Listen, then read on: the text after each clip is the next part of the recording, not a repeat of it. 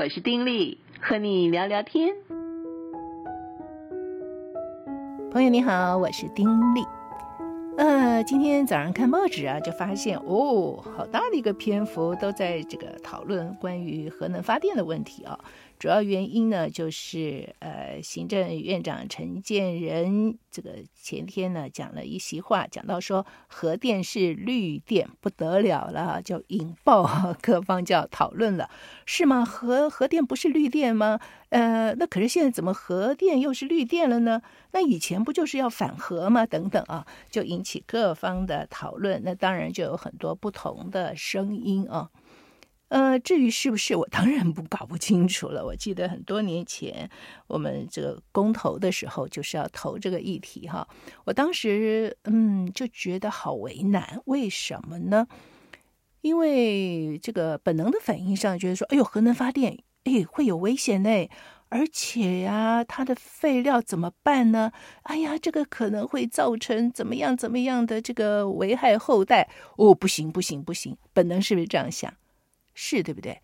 可是呢，如果多点了解的时候，就想说也不太对呀。这个核能发电没错，是有它的一些的问题，可是其他的发电没有问题吗？嗯，好像也有哎。我记得那时候我还去有机会去请教一些比较懂的人，讲到这个所谓的风力发电啦，什么深海发电，什么各种的发电哦，就发现。哎呀，每一种发电其实都有它存在的问题，哎，就好像这两天也在讲啊，我们这个风力发电，这个大的那个电风扇的那种感觉的啊，哦，它呼噗，这怎么讲？它的损坏率挺高的，然后在我们的这个过程里面呢，坏了之后，嗯、要怎么修？呃，又会延宕，因为中间嗯本来是什么国家包，后来又转换，我就不谈细节了啊，等等。他就是会有这个问题。我记得在几年前，我请教懂这方面的专家的时候，那对方也告诉我说，那个在理论上是很好，可是实际上，因为这个台湾的这边的风啊，当这个风大的时候很大，所以它很容易会有故障。只要它的扇叶一旦发生故障，那个维修都是非常麻烦的。所以我就想说，哦，原来这个也是有问题哈、哦。况且，如果都是那样发电。哎呀，我们的电费要涨到多少呢？那到时候很可能我们要斤斤计算啊。哎，我该不该用这个电？哎呀，三十度了，可是要不要开冷气还是不要开？因为电实在太贵了。你知道我们的生活里面，反正任何事我们都是面对选择嘛，对不对？如果电费非常昂贵的时候，那我们在用电的时候一定会斤斤计较，太贵了。不像现在，我们的水电确实是不贵啊，我所以我们觉得这是理所当然的。可是事实上，如果这个整个的电力供应不足，我们需要用一些新的方法的时候，有些新的方法它是好啊，感觉上是好，可是要付出非常昂贵的代价。譬如说，好啦，这个要走向绿能之后，我们来。诶，火力发电，好，我们来什么发电？我们来再烧煤等等，全部都是可行的。可是每一样的发电，它都有它负面的成分。我记得我当时要投票的时候，就觉得，哎呀，这个要怎么投怎么投？因为我认为这种的主题啊，它不是说你要还是不要的问题，最主要的就是在要与不要之间，它到底各有什么利弊。我觉得这个对我来说，我需要了解，我才能够做出一个选择。很多的事情，不要说很多事情了，这个人世之间，几乎所有的事，其实在面对选择的时候，都是要去考虑到利与弊嘛，是不是？我记得很多的这个专家啊，都告诉我们，在我们遇到一些难题的时候，我们不知道怎么抉择，怎么办？拿一张白纸啊，这个画个格子。一方面，如果这样决定，它的好处是什么？它的坏处是什么？如果我那样决定，哎，好处是什么？坏处是什么？你有没有听过这样的说法？你一定有，对不对？你有没有做过这样子的事情？或许也会有，真的是这样子。嗯，我们就是要去衡量利弊，包括不只是个人的事情，呃，公司机构里面我们要做一个决策啊。我们未来的发展怎么样，或者是说这件事情我们该怎么决定啊？哎，要衡量一下。开会也是要画这种表格，对不对？利弊利弊利弊，然后衡量得失，最后做出这个利益比较大的这个选择，这个决定，大概都是这个样子吧。而这个前提是什么呢？这个前提是我们对于一项决定的利弊，我们要清楚，而且我们需要去仔细的衡量，而且要冷静的去收取这些的资料。但是很可惜的就是，在这些重大的议题上，嗯，也不知道怎么会变成这样的啊，就是在这些很重大的议题上，反而我们呢，都不太去探究背后仔细的这些利弊考量，而是只是用一种情绪性的反应去选择自己的立场，不明所以，可是立场坚定。哦，这个实在是有点麻烦哈、哦。不明所以，但是立场坚定，因此变得没有一个冷静讨论的空间。不要说讨论了。我觉得应该是冷静的去看待这个问题，然后去做出其实是挺痛苦的决定，因为没有一个决定是十全十美的，它有利一定有弊，然后需要去衡量得失，而且需要有勇气去面对这个事实，是吗？所谓面对事实，譬如说，呃，我们现在又有一个声音说，哦，我们的合一、合二，呃，要重新开启啊。如果电不够，我们就立刻重新开启。真的吗？重新开启，真的就很像我们在家里保险丝断了，换个保险丝，嘣，灯就亮了，这么简单吗？好像不是啊。重新开启，它需要有很多的一个过程哈。不管是法上的，不管是在设备上的检验，不管很复杂的，我也说不清楚了。不过，它真的不是像保险丝断了，换个保险丝就可以重新开启那么简单。所以，在这个过程里面，我们需要花多少的时间？我们需要花多少的钱？而这个中间，我们需要花多少的人力啊，去预备？我们也需要重新去架构这整个运转的一个机制的时候，那是怎样的一回事？其实是需要细细的考量，而且我认为，嗯，大众也需要去知道，然后才能够对这个议题能够明白的会有自己的一个选择跟看法。但还是我是觉得有点可惜了，就是整个的风向上好像，嗯。都没有办法让我们能够在一个全盘了解的状况之下去做选择。这么大的议题哈，关系到我们整个的人 不不民生啊，不是人生啊，民生啊。你想啊，电整个出问题的时候，那影响多大呀？非常非常的大哦。可是呢，这个立场多过于其他的考量，哎。这个你看，我我就说不出话来，不知道怎么说。但是总觉得很遗憾。嗯，但是如果你觉得我这样说是为了批评什么什么，倒也不是。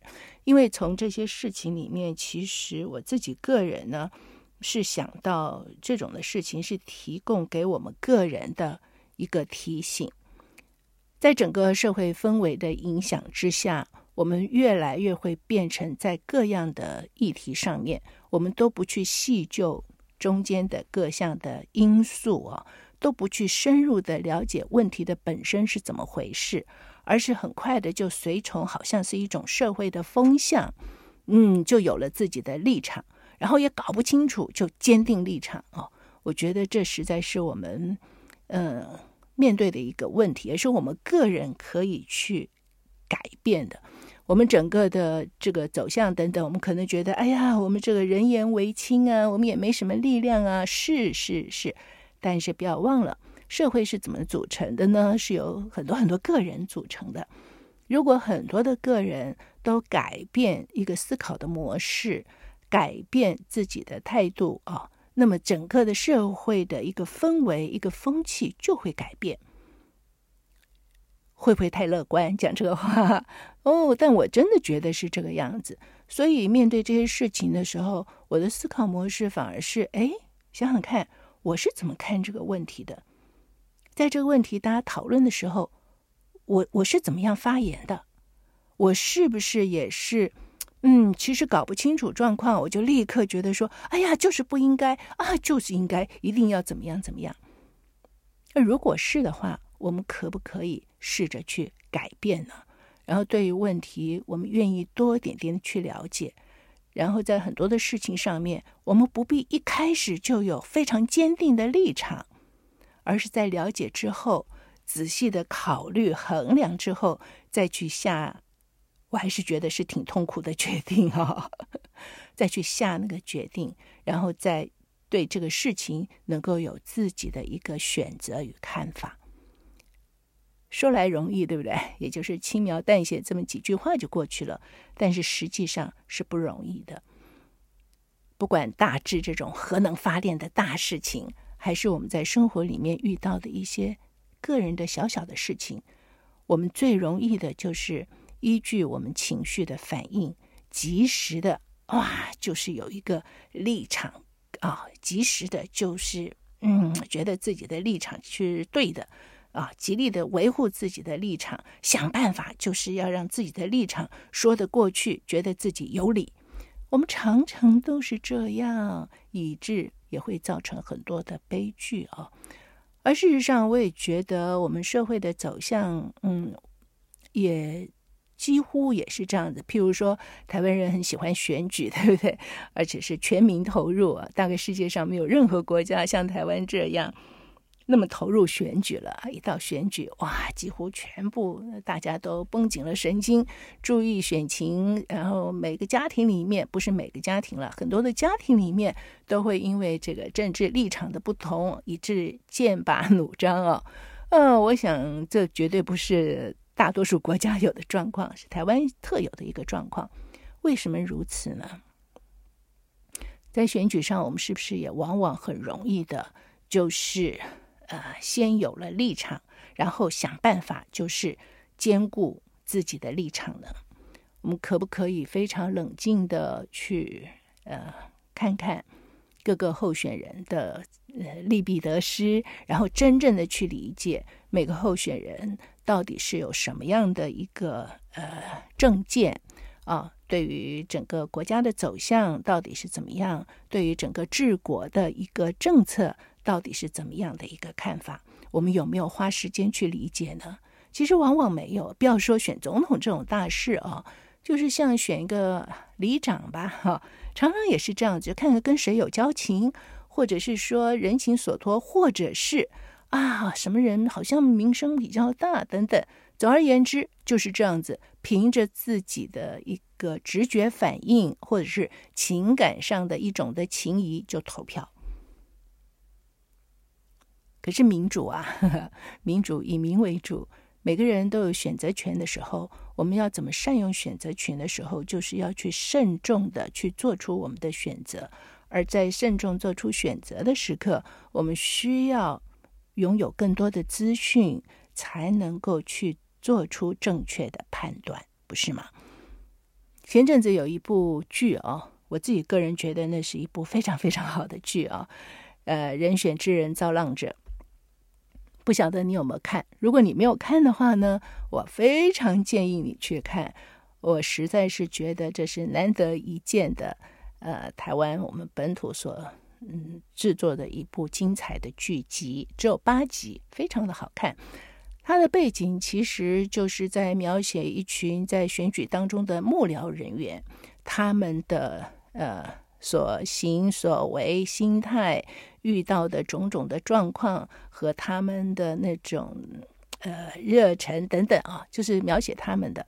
那我觉得很精彩，当然是因为这个剧的。演员啊，剧本啊，都非常非常的精彩啊。那此外，就是他所反映的一个事实，让我们觉得非常的贴切。虽然我们自己，嗯，可能百分之九十几的人啊，从来没有涉足过成为某个候选人的幕僚，但是在看的时候，他非常的贴切，贴切台湾整个的选举文化。所以我们非常能够理解这些人他们所做的是什么，他们反映出来的是什么等等这些事情，所以看起来觉得非常过瘾啊。那么在过瘾之余呢，我其实看完之后心里有些的惆怅。当然，它有很多正面的东西啊，有机会我们再聊。但是我的惆怅就是在于，唉，这些幕僚们啊，所谓造浪者哈，在背后推动的这些人啊，是拥有那么大的热情，那么的精彩啊，然后付上全部的心力，为的就是能够去拥护自己所拥护的这个候选人能够当选。而为了他们能够当选，这些的幕僚呢，竭尽所思，几乎是二十四小时的就在那边处于一种备战的状态，想要怎么样去？哎，突如一个议题来了，怎么样可以去发言，能够为自己所支持的候选人去嗯造声势？哦，突然一个攻击来了，哇，就赶快备战，怎么样能够反击出去？哎，有什么可以去制造呃某些的事情，可以攻击对方？要怎么集中火力去攻击？等等等等，真的是非常精彩的一群人。那当然了，这群人当中，嗯，不乏他们是怀有理想、怀有抱负的。但是，我说我有点惆怅的原因是，这些人是有理想、有抱负，然后也付上自己的生命作为代价去拥护。啊，去为某些人去造浪哈，可是呢，把某些人推上这个浪头的顶尖，但是在这个过程里面，我认为啊，很可能就是为了造浪而去造，反而去忽略了原本有的一些的理想。我不知道能不能表达得清楚哈，我们很容易就会这个样子。就是那个目标高于一切，因此在这个过程里面呢，一个候选人能够当选，嗯，变成是这些后面的推动者是最大的功臣，而后面的这些推动者所做的、所塑造出来的，未必是这个候选人本来真正的样子。而我们呢，作为选民，我们只是跟随着这些造浪者。他们所塑造出来的那个形象，我们以为那是真的，所以我们去投票。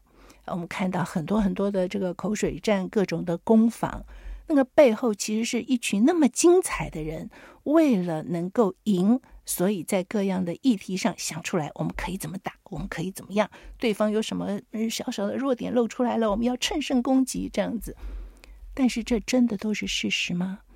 很多的时候。是不是事实是在表面的现象很深的地方才是真正的事实呢？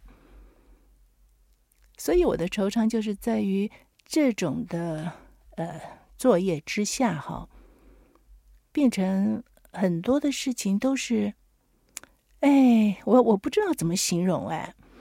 就比如说，我们小的时候选班长，好了，我们选班长，我们也是知道我们要选的这个人实际是什么样子，然后我们考虑要不要选。但如果这个人我们其实并不太知道，而是后面有一些人去塑造一个东西啊，塑造一个形象，让我们去做决定的时候，我们会不会做错决定呢？因为后面的这些精彩的造浪者，他们为这个人造完浪之后，他们可能下一步又是为另外一个人造浪，所以他们最主要的一种的成就感是在于他们去享受把一个人推上浪头的那种感觉，那个感觉让他们极有成就感。但是这种感觉和真正的事实是不是吻合呢？这是我看那部剧的惆怅哈，怎么讲核能会讲到这个呢？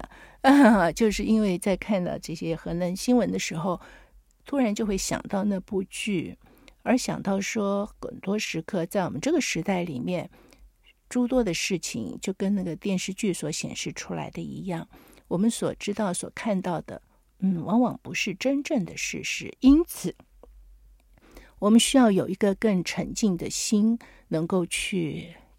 尽可能的了解真正的事实是什么，而这个当中，我认为给我们的提醒是，在所有的事情上面，我们不要非常冲动的在第一时间立刻就那种热血奔腾的坚持什么立场，而是让自己冷静的去思考一下这个问题背后到底是怎么一回事。啊，各样的可能性中间到底是有什么样的利弊存在，然后再做出来一个选择与决定。我不知道我能不能够讲得清楚，不过呢，呃，很希望能够表达得清楚。呃，我们也互相勉励吧，在面对这些诸多的问题当中，尤其是很快的这个选举要进入白热化的时刻，哈，让我们都能有一颗冷静的心啊，能够冷静的去看待，冷静的去分析，而不至于啊被这个。推波的浪头，哈，就推着哦，盲目的跟着浪走啊。或许呢，我们在茶余饭后聊天的时候啊，可能对于很多的问题，我们也需要不只是热血奔腾的表达自己的立场，而是冷静的和朋友啊等等的去探讨一下这些问题的背后各个的因素是什么。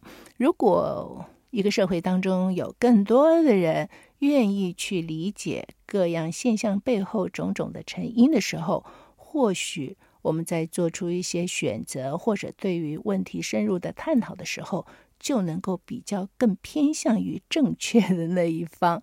而且在这样的一个思考之下呢，所有的当权的人也不至于被一种。呃，民众所造成的浪潮所淹没，因为当大家都不求甚解的时候，其实，在上位的人一定也就不需要去做让大家有甚解的一些的举措，而只要有一种这个耸动人心的标语或者是这个引导，民众就会跟着那个方向走。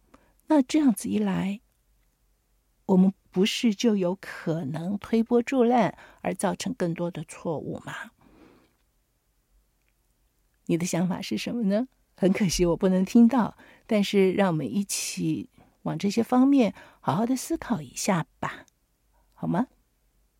聊到这儿喽，下次再聊。此刻跟你说再会，亲爱的朋友，祝福你平安喜乐，拜拜。